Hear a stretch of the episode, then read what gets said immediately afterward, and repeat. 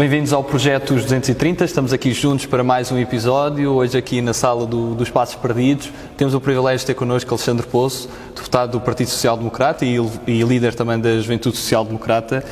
Muito bem-vindo. Muito obrigado, obrigado pelo convite. Foste recentemente eleito presidente da JSD. Sentes que ainda há muito preconceito das pessoas em relação às juventudes partidárias? Existe algo que na JST e na política, no geral, nos partidos, também nas juventudes partidárias, ah, todos temos de, todos temos de combater. É o chamado desligamento ou a percepção de que existe que a política não vale a pena. Eu entendo que a política vale a pena, que a política é a atividade mais nobre uh, que nós podemos fazer uh, em sociedade. E por isso, esse preconceito uh, dos Jotinhas, esse preconceito de achar que as pessoas uh, que vão para a política, não é? Porque querem servir, querem antes servir-se da política, é algo que temos de combater e como é que conseguimos combater isso? Com aquilo que nós fazemos, com o nosso trabalho, com o nosso percurso, com, aquilo, com as nossas posições políticas, com a nossa voz, com aquilo que defendemos. Um, e portanto eu diria que, uh, como é óbvio, todas as estruturas têm melhores momentos e piores momentos, uh, e os partidos e as juventudes partidárias não são indiferentes a esses uh, piores momentos que acontecem na vida das organizações. O que importa é olhar para a realidade que temos hoje no presente e olhar para o futuro e perceber como é que conseguimos melhorar esta, esta percepção e como é que conseguimos que exista um maior interesse na, na participação cívica, na causa pública, na atividade política e, como é óbvio, nas juventudes partidárias, que são, a meu ver, uma excelente forma, e eu tenho muito orgulho em ser uh, dirigente de uma juventude partidária, tenho muito orgulho em ser militante da JSD e tenho um orgulho enorme em uh, agora liderar a JSD para os próximos anos, porque entendo que se a nossa geração se desligar completamente da, da, política, então nós não estamos a conseguir ter um olhar fresco, um olhar novo, um olhar renovado sobre o futuro do nosso país. E se nós estamos muito preocupados com o futuro do nosso país, então nós que somos jovens não nos podemos eh, demitir dessa, desse chamamento. Portanto, isto é uma estrada de dois caminhos. Por um lado, nós que estamos a fazer política, termos a capacidade de compreender o fenómeno, compreender até potenciais eh, eh, dificuldades que temos quando procuramos fazer política aceitar e compreender também um, o descrédito que às vezes a atividade política tem por maus exemplos, por maus uh, casos, por situações erradas que em nada prestigiam a política, mas uh, também fazer sempre aquele chamamento e, portanto, o, o, outro caminho da estrada é fazer o chamamento e dar o nosso exemplo daquilo que fazemos com, com, a, com os, os papéis que vamos desempenhando e com os cargos que vamos desempenhando, aquilo que estamos cá a fazer. E, portanto, eu, eu diria que hum, é uma percepção que nós temos de combater, não diria que é uma percepção totalmente verdadeira, percebo o descrédito que existe relativamente às instituições eh, políticas, aos partidos políticos e às juventudes partidárias, mas se a nossa geração se demitir também de procurar eh, fazer essa, essa renovação por dentro, também não antevejo como é que então nós que almejamos tanto para o futuro do nosso país conseguimos dar o nosso contributo. E tu, quando te candidatas a presidente da JSD, tu afirmas concretamente que és uma juventude com uma maior promoção da liberdade, da igualdade e da felicidade. Tu sentes que a felicidade muitas vezes é menosprezada neste meio? Sinto que, em primeiro lugar, a qualidade de vida, uh, o bem-estar das pessoas, a sua felicidade devem ser o, os fins últimos da política. E por isso, uh, gosto de dizer que a política deve servir para promover a felicidade das pessoas. Obviamente que esta frase dita assim parece um certo lirismo, mas eu consigo eh, ver nesta afirmação um objetivo muito claro de com as decisões que nesta casa se tomam, em todas as organizações políticas se tomam, devemos ter sempre este foco. Como é que estas políticas, estas escolhas, estes rumos promovem ou não promovem a qualidade de vida de cada um, promovem o seu bem-estar, promovem a felicidade e, como é óbvio, tenho uma visão da sociedade em que, uh, para alcançar essa tal felicidade, que é quase com um objetivo inacabado, um sonho inacabado de uma sociedade uh, que funcione melhor para todos e, em particular, para as novas gerações, uh, acredito que é uma sociedade onde se conjuga liberdade com igualdade de oportunidades. Liberdade porque acredito nas pessoas, liberdade porque acredito na iniciativa privada, liberdade porque acredito na força da sociedade, liberdade porque acredito uh, que é um, um, um, valor primeiro da nossa sociedade, é um valor primeiro que caracteriza uh, cada, cada homem e cada mulher, mas também acredito numa sociedade onde uh, a igualdade de oportunidades é uma realidade, até porque não consigo conceber uma sociedade onde todos na pobreza são livres, porque acredito que ninguém é verdadeiramente livre quando é pobre. Uh, e por isso é que entendo que também na política, e conjugando esta noção de liberdade, esta crença enorme nas pessoas, na sua iniciativa, entender que a pessoa está no centro de toda a decisão política, que o Estado serve a pessoa e não é a pessoa que serve o Estado, só pode ser conjugada com uma forte noção de justiça social, de igualdade de oportunidades à partida e de. Uh, entender que as políticas públicas têm o seu papel para garantir que as escolhas, eu diria a, a, lotaria da vida, a lotaria da sorte e do azar, se tu nasces numa família de um bom meio socioeconómico ou se não nasces, se tu nasces no interior do nosso país ou se nasces numa grande uh, cidade urbana, podem ser minimizadas através de algumas políticas públicas, como, como, por exemplo a escola, como por exemplo a saúde, como por exemplo a resposta social. E isto tudo pode ser feito com o setor privado, com o setor social, com o Estado, mas entendo aqui que o Estado tem um, um papel maior de regulador e, portanto, coloco sempre o Estado como uma ótica de regulador.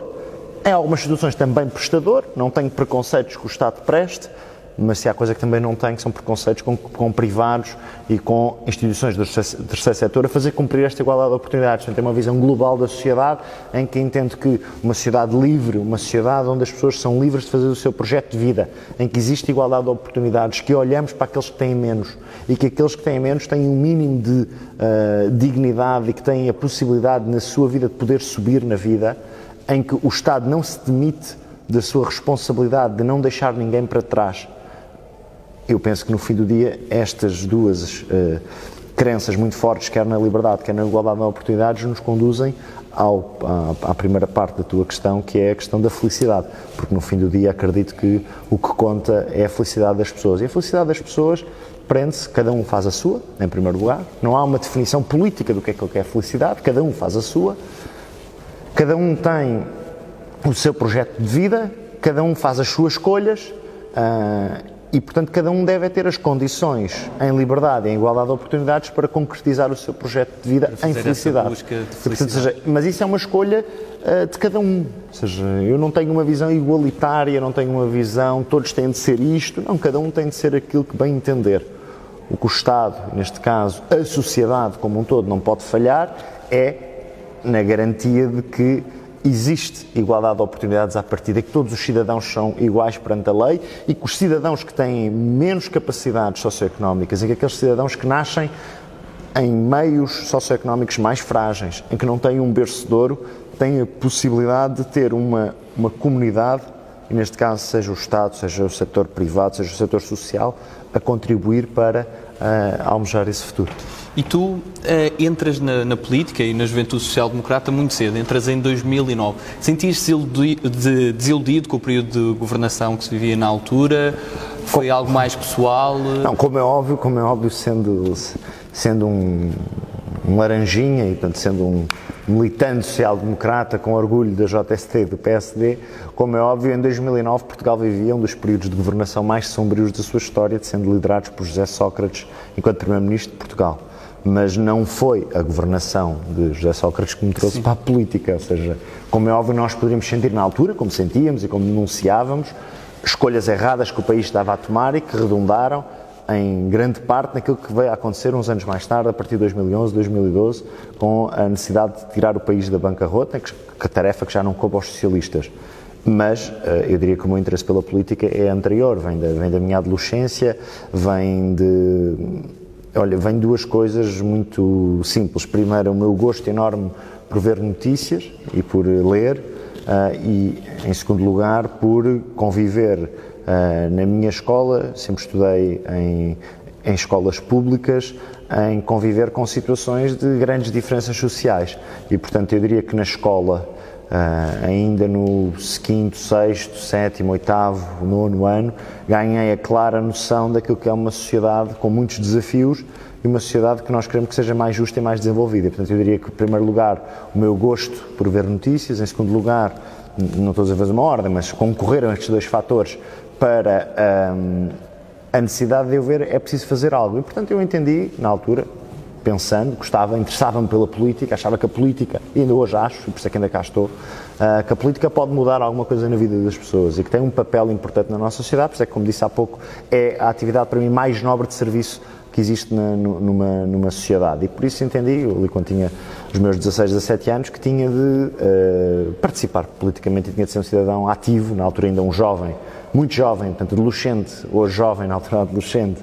Um, ativo e que tinha de fazer algo, porque se nós, lá está, se nós nos demitirmos de fazer uh, também a nossa parte, eu penso que também então não somos políticos de café ou somos como os treinadores de bancada, ou seja, só acredito que se uma pessoa quer algo, então tem de ser consequente e por isso é que com este enquadramento decidi ir para a política. E aproveitando que tu mencionaste também a tua infância, tu viveste um período em Itália. Sim, vivi, vivi. Os meus pais eram imigrantes, viviam em Itália e, portanto, os meus, eu nasci cá, nasci em Oeiras em 1992, 4 de julho de 1992, uh, mas uh, os meus pais viviam em Itália, portanto, eu até aos 13 anos vivi em Itália, depois regressei em 1995 e, uh, e portanto, fiz depois cá a não, minha não infância. Não tens grandes memórias, então, de, desse período em Itália? Não tenho grandes memórias, obviamente que sou influenciado Sim. por esse esse facto na, na minha dinâmica familiar uh, e, e, já tive a oportunidade de voltar uh, várias vezes à Itália depois disso. Tenho uma ligação emocional com aquele país, um país que foi muito importante uh, para a minha família, naturalmente, e com o qual nutro um carinho especial, mas depois fiz o meu caminho e todo. Bons exemplos é que retiras de Itália? Uh, e tal, do ponto de vista político não é Também, é fácil, mas tem, mas tem uma história, uh, uma história, uma cultura, tem uma língua lindíssima, para mim a língua mais bonita a par do português que existe no mundo. Portanto, se eu tivesse de dizer que o português é a minha primeira língua, a italiana talvez fosse a segunda, mas é um país que tem uma história, uma cultura, arte, pintura, tem belezas naturais fantásticas, tem cidades que vale a pena conhecer uh, e é um país também, um grande país uh, a nível mundial. Uh, também tem bom futebol, o que também importa. Uh, eu, como gosto de futebol, é uma coisa que é positiva. Também tem bom futebol, tem boas equipas, mas destacava que, por exemplo, nós conseguimos fazer Itália de carro, ou conseguimos andar pelo norte, pelo centro, pelo sul, uh, pelo mar Adriático ou pelo mar Mediterrâneo e encontramos sempre sítios fantásticos para ir. Uma excelente gastronomia também, uma grande cultura, um povo latino, um povo que gosta de discutir, gosta de conversar. Uh, italianos à mesa parece sempre uma confusão uh, e, portanto, eu diria que há uh, todos esses valores que, que, fazem, obviamente, admirar a sociedade italiana e o país na sua história. E já cá em Portugal tu pertenceste também a um clube da física no, quando estavas no secundário? É verdade, é verdade. O que é que te inspirava na física? Eu, eu, sempre gostei muito de físico-química e, portanto, depois tive, tive físico-química até ao 11 ano, portanto eu eh, estava em, eu fiz o, o, secundário em Humanidades e portanto tendo em conta que gostava muito de Química e muito de Física, na minha altura, na minha escola existia um clube de Física muito ativo, que me permitiu, por exemplo, ir visitar uh, o CERN, na, na, na, Suíça, onde tenho feito experiências uh, uh, do mais inovador que há no campo da Física e visitei porque integrava esse clube de Física e por isso, na altura era um gosto Hoje, se calhar, já não pertenceria a um clube de física, mas no secundário, gostava imenso de, de física-química, sempre foi das minhas disciplinas favoritas, uh, na altura despertou-me o clube de física. E mesmo tendo esse gosto pela física, tu acabas por seguir comunicação, Sim. FCSH.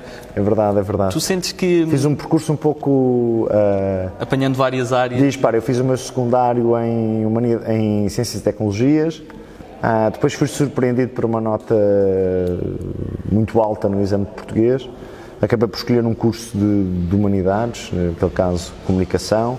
Depois fiz o meu mestrado em, na área das economias, fiz o mestrado em Gestão. Trabalhei a minha vida até, até, até vir para esta casa, trabalhei sempre como consultor, como, como consultor financeiro, uh, mas eu diria que o gosto por ler, o gosto pelo mundo, o gosto pela cultura, o gosto também pelas relações interpessoais me fez escolher um curso, o curso de comunicação, neste caso. E o que é que tu achas, de, obviamente tu, tu referiste depois de tirar a gestão e depois foste trabalhar para uma consultora, uma grande consultora, o que é que te ensinou esse período e em termos de metodologia de trabalho, o que é que tu achas que te serviu de lição também para te inspirar no teu trabalho, na atividade política? Em primeiro lugar, eu diria que uh, algo muito simples e muito concreto. Se há coisa que eu sei uh, fazer do ponto de vista profissional é consultoria. Eu tive cinco anos a trabalhar numa consultora e, portanto, uh, se hoje estivesse ainda no setor privado, muito provavelmente estaria em consultoria. Portanto, em primeiro lugar, ensinou-me a ter uma profissão. muitas vezes as pessoas perguntam-me qual é a tua profissão. Eu digo a minha profissão, atualmente estou como deputado, mas a minha profissão é consultor. Portanto, ensinou-me a ter, uh, ensinou-me uma profissão, ensinou-me um, um, um, saber, uma arte, uh, neste caso, ensinou-me uh, a desempenhar determinado tipo de funções, que depois concretiza em planos de negócios, em, em modelos financeiros, em estratégias para empresas, em planos de recuperação de empresas, em, ou seja, ensinou-me depois do ponto de vista técnico e, portanto, daí o que é que retiro?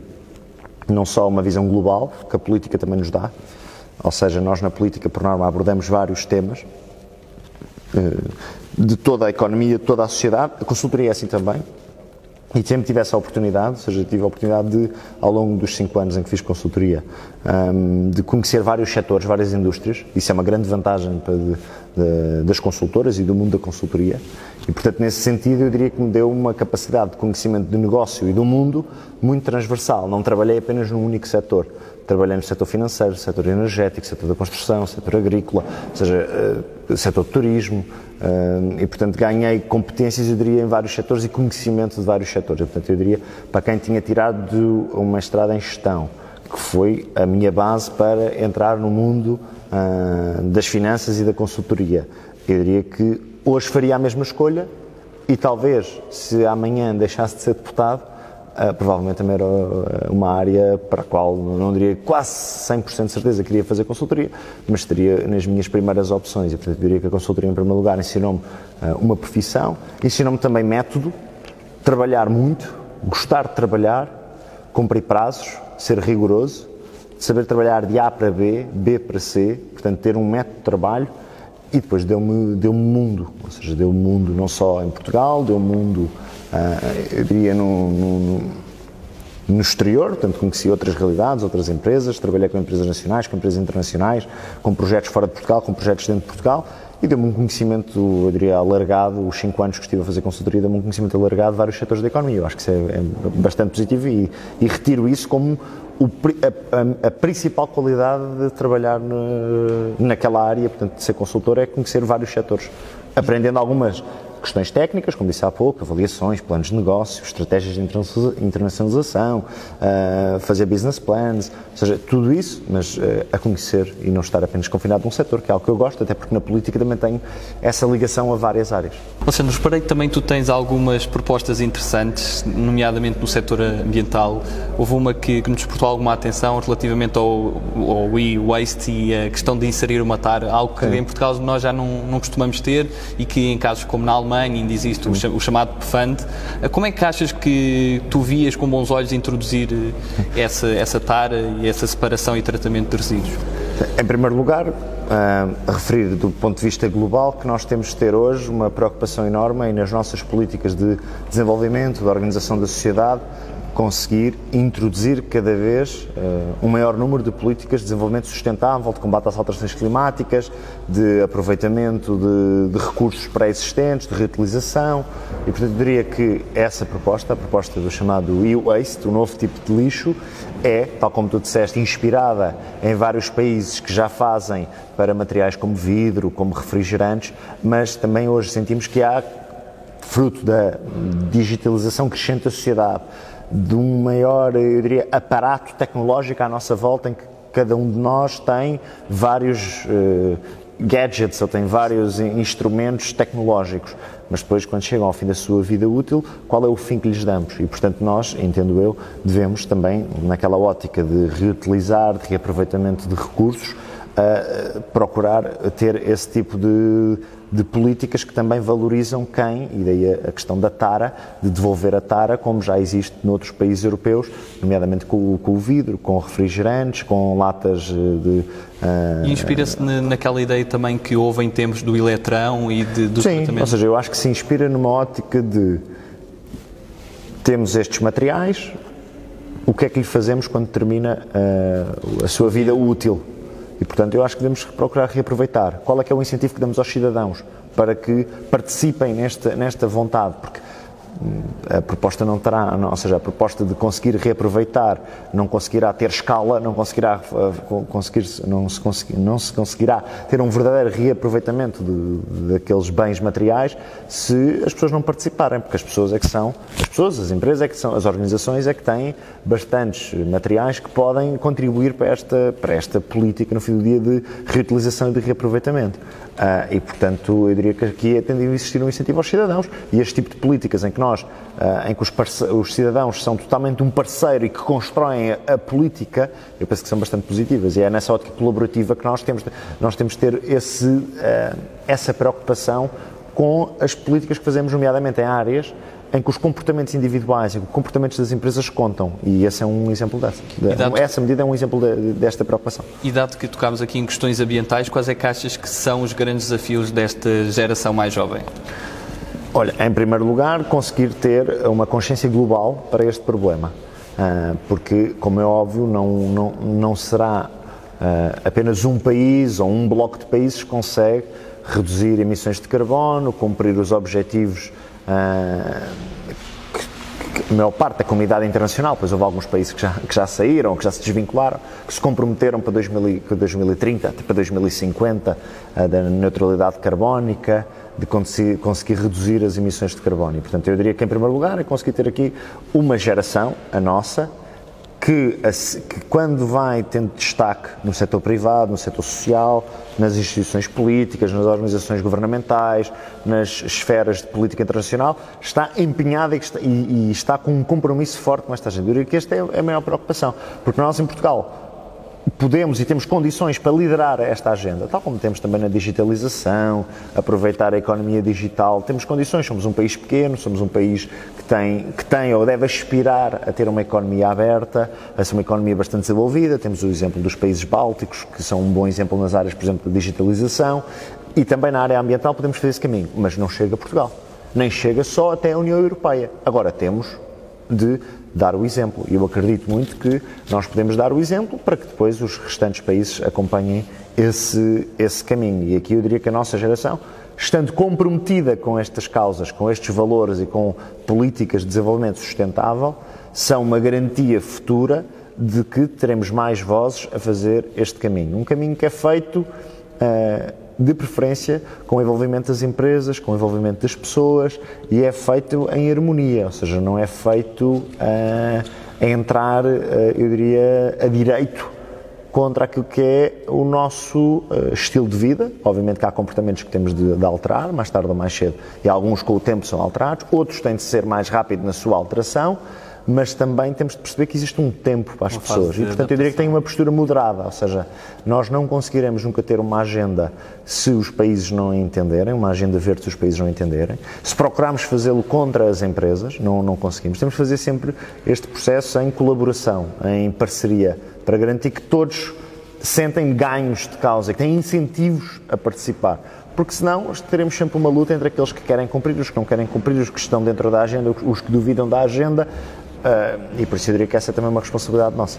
Nós terminamos aqui a primeira parte da, da, nossa entrevista e tocámos em vários assuntos. Agora vamos entrar numa segunda parte, mais, mais direta, com, com perguntas também bastante interessantes. Nós costumamos chamar que são as perguntas de verão quente de 1975. Okay. Um, Primeira pergunta que te faço é bastante descontraída. Qual é a tua temporada favorita de morangos com açúcar? Tu vias morangos? Uh, via e vi até. Portanto, aquilo foi a Joana e o Pipo. Joana e o Pipo. Depois a segunda foi o Simão e que a. Que era o Pedro Teixeira, sim, Pedro Teixeira. e a Cláudia Vieira. Portanto, a primeira foi a Joana e o Pipo, sim. que era o Catarré e a Benedita, a Benedita Pereira. A segunda foi o Pedro Teixeira, Teixeira e a, Cláudia, e a Cláudia Vieira. A terceira era o Diogo e a Matilde.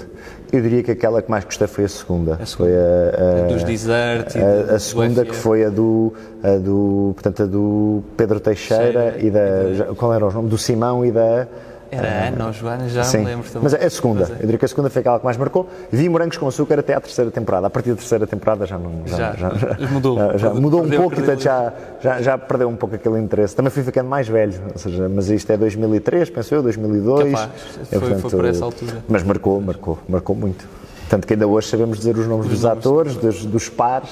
Foi, foi marcante para uma sim, geração, marcante, Mas eu diria a segunda, se tivesse escolher a segunda. A segunda. Einstein ou Newton? Eh, se der para escolher os dois, é que são ambos importantíssimos. Assim é mais fácil. Mas, uh, mas eu diria Einstein. Einstein. Einstein. Linha de Sintra ou de Cascais? Uh, linha de Cascais. Humildade ou ambição? Ambição sempre, mas com muita, muita humildade, com os pés nascentes na terra. Ou seja, nós temos de ser pessoas ambiciosas e temos de ter uma sociedade ambiciosa. E temos de ter uma. Um, nós temos de ter em todo lado, uh, aqui também é transversal à sociedade, ambição, querer ser mais querer construir diferente, mas com os pés assentes na terra, eh, e portanto aí eu diria que ambição, mas com humildade. Cães ou gatos? Gatos. Duas em duas semanas ou dois em dois meses? Uh, não sei o que é, que é, que nos estamos a referir. Em termos de debates com o Primeiro-Ministro. Há, duas em duas semanas. Duas em duas semanas. Essa é fácil. Uh, Greta ou Sir David Attenborough? Um, eu diria as duas, as duas. Rolling Stone ou For Taste? Rolling Stone. Calça slim ou à boca de sino? Epá, não gosto muito de nenhuma. Eu diria que as minhas calças favoritas são as 501 da Levis. Da Levis, é típico. Mas, portanto, não sei se nem sei. Não são à boca de sino, mas também não são uh, slim. E conjugada com que ténis? Stan Smith? Uh, não, eu diria uh, El Ganso, com El bandeirinha de Itália ou de França. Ok. Margarita ou cozida à portuguesa? Margarita, sem dúvida. Baden-Powell ou João Paulo II? Escolha difícil. Eu sou católico. Uh, sou um católico, pecador, como todos os católicos são. Uh, mas também fui escoteiro e, portanto, o Baden-Powell também é figura querida. a figura querida. Mas eu diria João Paulo II. Bolsonaro ou Maduro? Nenhum nem outro. Obama ou Kennedy? Kennedy. O Kennedy aqui Há dois. Eu gosto muito do Bobby, mas Sim. aposto que a questão era o Jack e, portanto, escolheria o Jack, o JFK. Aulas teóricas ou sessão plenária? Aulas teóricas ou sessão plenária? Sessão plenária. Até quando se é jovem? Penso que há, o BI é taxativo, os indicadores estatais variam 30, 35, 40, candidaturas a, a determinados programas 30, outros 35, outros 40, mas depois há uma mentalidade, e isso é uma mentalidade que eu penso que nós nunca podemos perder, que é um, olhar para o futuro e pensar assim, um, o que é que ainda não está feito que eu posso fazer? Em vez de estarmos sempre a criticar o que está uh, e ficarmos ressentidos com o dia a dia, ter uma postura, uh, eu diria, daquele país que ainda não existe, daquela política que ainda não existe, daquele futuro que ainda não alcançamos e, portanto, questionar mais vezes uh, o que é que ainda não está feito e que deve ser feito. E, portanto, eu diria, uh, de preferência, jovem a vida toda na cabeça. E Ramalho Yanes ou Cavaco Silva? Tenho muito respeito por Ramalho Yanes, mas Cavaco Silva, naturalmente. Éder ou Salvador Sobral? Éder ou Salvador Sobral? O a falar do jogador de futebol que nos deu o Euro. Sim, sim, sim, sim. Aquele gol mítico. Foram, foram dois momentos marcantes para Portugal, mas uh, o Éder. Biden ou Hillary Clinton? Biden ou Hillary Clinton? Hum, eu acho piada a Joe Biden. Joe Biden tem um percurso, antes escolheria Joe Biden. Trump ou Putin? Uh, também não é uma escolha uh, fácil. Uh, não, não consigo, não consigo uh, escolher, uh, mas entre Trump e Putin, uh, eu penso que idealmente acredito que o mundo estaria melhor com outras lideranças. Então faço agora uma fácil: Max Planck ou Karl Marx? essa é a primeira, naturalmente. Campo ou cidade? Hum, eu gosto da vibe da cidade. A cidade tem uma vibe que Agora, o campo também é fantástico, mas a vibe da cidade é algo que. que então, para quem faz política, a cidade dá-nos muita vibe, uh, dá-nos muita, muita força. Agora, o campo. Uh, o campo é um bocado como o Alberto Queiro, não é? ou seja, dá-nos dá tranquilidade. E, portanto, eu diria que em certos momentos campo e em certos momentos natureza mas a cidade tem uma energia e tem uma força que para quem faz política, eu adoro fazer política, uh, sentimos essa, essa força e essa vibe. E entre sonho e realidade? Sonho, sempre, sonho. 230 ou 180? 230. Qual é a figura histórica que te inspira mais? Eu diria, vou, vou, vou para, vou para a história até mas relativamente contemporânea. Um, eu diria Margaret Thatcher. E quem é que consideras que foi o melhor português de todos os tempos? É uma, é uma questão complicada, até porque há grandes portugueses, um, mas talvez uh, destacasse. Talvez destacasse o, primeiro deles todos, Dom Afonso Henriques. Dom Afonso Henriques. E tens algum... Foi o que nos permitiu estar aqui. Em primeiro lugar, foi ele. A nossa nacionalidade. Tens algum livro favorito? Tenho vários. É difícil, é difícil escolher. É difícil escolher uh, um livro apenas, uh, mas tenho vários livros favoritos mas se calhar destacava, para escolher um, para não fugir à questão, vou escolher um. O Admirável Mundo Novo, de Aldous Huxley. E algum filme favorito? Sim, 12 Angry Men. Muito, muito bem pensado. Grande, como, para quem faz política, é um grande filme. Dão a volta grande e passa-se de uma maioria. Em português eu não sei como é que se diz, 12 Angry Men. É, Homens em Fúria. Homens em Fúria, Homens, em Fúria. Homens em Fúria. E alguma série? Alguma série. Um, uma que vi há relativamente pouco tempo uh, e que, que, que adorei, uh, Game of Thrones. E qual é que é aquele país que nunca visitaste e gostarias de visitar? Um país que nunca visitei e gostaria de visitar, uh, Estados Unidos da América. E o que mudou desde que foste eleito deputado? Mudou. Um, hoje tenho a possibilidade e tenho a sorte mas tenho, diria, essa possibilidade e também o orgulho em poder fazer política a tempo inteiro e dedicar os meus dias a fazer política. Portanto, isso foi uma mudança significativa na minha vida e, portanto, eu destacava essa, fazer política a tempo inteiro. Até porque eu acredito que se as pessoas dedicarem mais tempo à política, a política é melhor.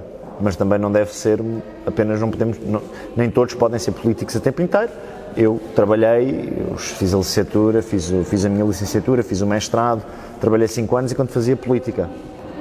Hoje uh, sinto que tenho uh, essa sorte, uh, tenho essa, diria, não quer dizer privilégio, mas tenho essa, essa característica positiva na minha vida, mas também tenho essa responsabilidade de aproveitar os meus dias para fazer boa política. E em qual ministério é que sentias que o Alexandre Poço daria um maior contributo ao país? É um pouco, um pouco difícil, até pela minha uh, resposta de há pouco quando falávamos da consultoria, mas eu diria. Um, eu diria que. Um, as finanças. Qual é para ti o acontecimento histórico que mais marca a história de Portugal? Se formos para a história contemporânea, uh, é, há, obviamente que há momentos marcantes. Eu escolho a Revolução Liberal de 1820. Agora vamos passar para um conjunto de palavras soltas. Vou dizer uma palavra e vou pedir que, que digas o que te vem à cabeça. Troika. Bastante difícil para todos. Luciana Abreu. Cantora. Vontade. Temos de ter todos os dias. Mudança. Sempre. Nunca desistir da mudança. Maçonaria.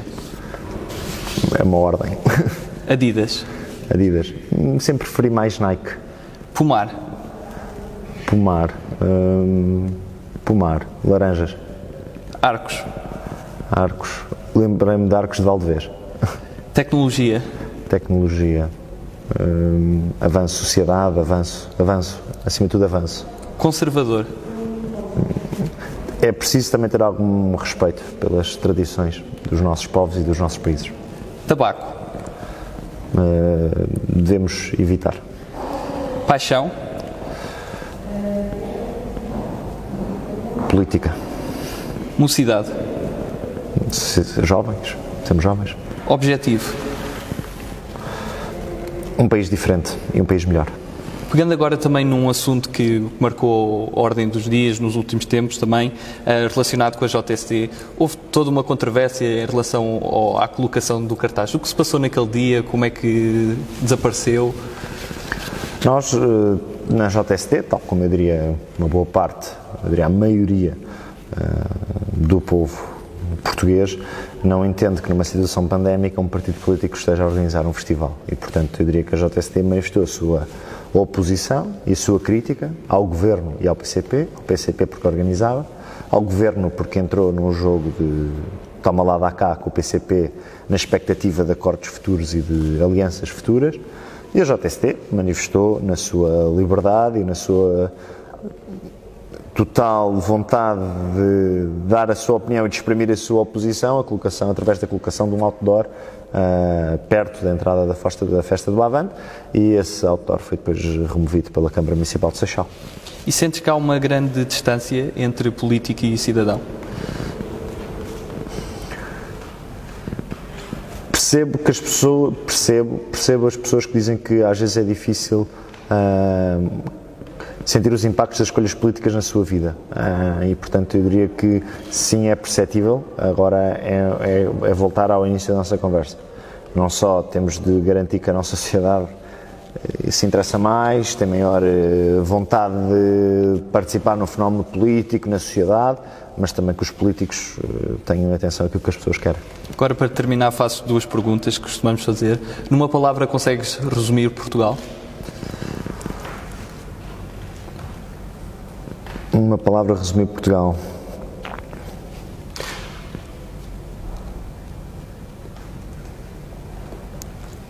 Uma palavra. Não é fácil resumir Portugal numa palavra. Quase 900 anos é Quase é difícil anos. juntar uma palavra. Orgulho. Orgulho. E que mensagem gostarias de deixar aos portugueses? Mensagem de deixar aos portugueses. Numa palavra? Não, não, não. Ah. Agora pode ser mais que uma. Ah de que hoje, hoje quando olhamos para o, para o futuro, e penso que os portugueses entendem que as minhas palavras no seu dia a dia, no seu cotidiano, olhamos para o futuro e não vemos muitas oportunidades à nossa frente. Vemos um país com bloqueios e com atrasos brutais que prejudicam a vida de todos, prejudicam a nossa capacidade de ter uh, melhor qualidade de vida, de ter uh, empresas melhores, de ter respostas sociais melhores, empregos melhores empregos que sejam bem remunerados e, portanto, eu diria uh, que precisamos urgentemente em Portugal de mudar uh, de modelo, uh, eu diria, de gestão da coisa pública. Esse modelo de gestão de coisa pública prende-se como uma alternativa que eu ambiciono para Portugal e que eu penso que nós, que não concordamos com o atual rumo deste país bloqueado, subdesenvolvido, deste país com atrasos brutais que prejudica as oportunidades, em particular das novas gerações que olham para o seu futuro e o seu futuro é afunilado no que diz respeito às oportunidades, têm de ter uma resposta diferente. E uma resposta diferente é um modelo que permita ah, a criação, talvez possa estar a ser forte, mas a criação em Portugal de uma economia competitiva, com melhores empresas, em que o Estado não sufoca uh, a liberdade de ninguém, onde o Estado diz presente quando tem de dizer presente, onde o Estado é parceiro do desenvolvimento e não coloca bloqueios ao desenvolvimento, onde o Estado acredita nas pessoas, acredita na iniciativa hum, das empresas e, portanto, eu diria que é para esse futuro onde nós temos uma, uma economia privada forte e um Estado forte onde tem de ser forte que nós temos de estar todos empenhados para que exista em Portugal uma sociedade mais justa,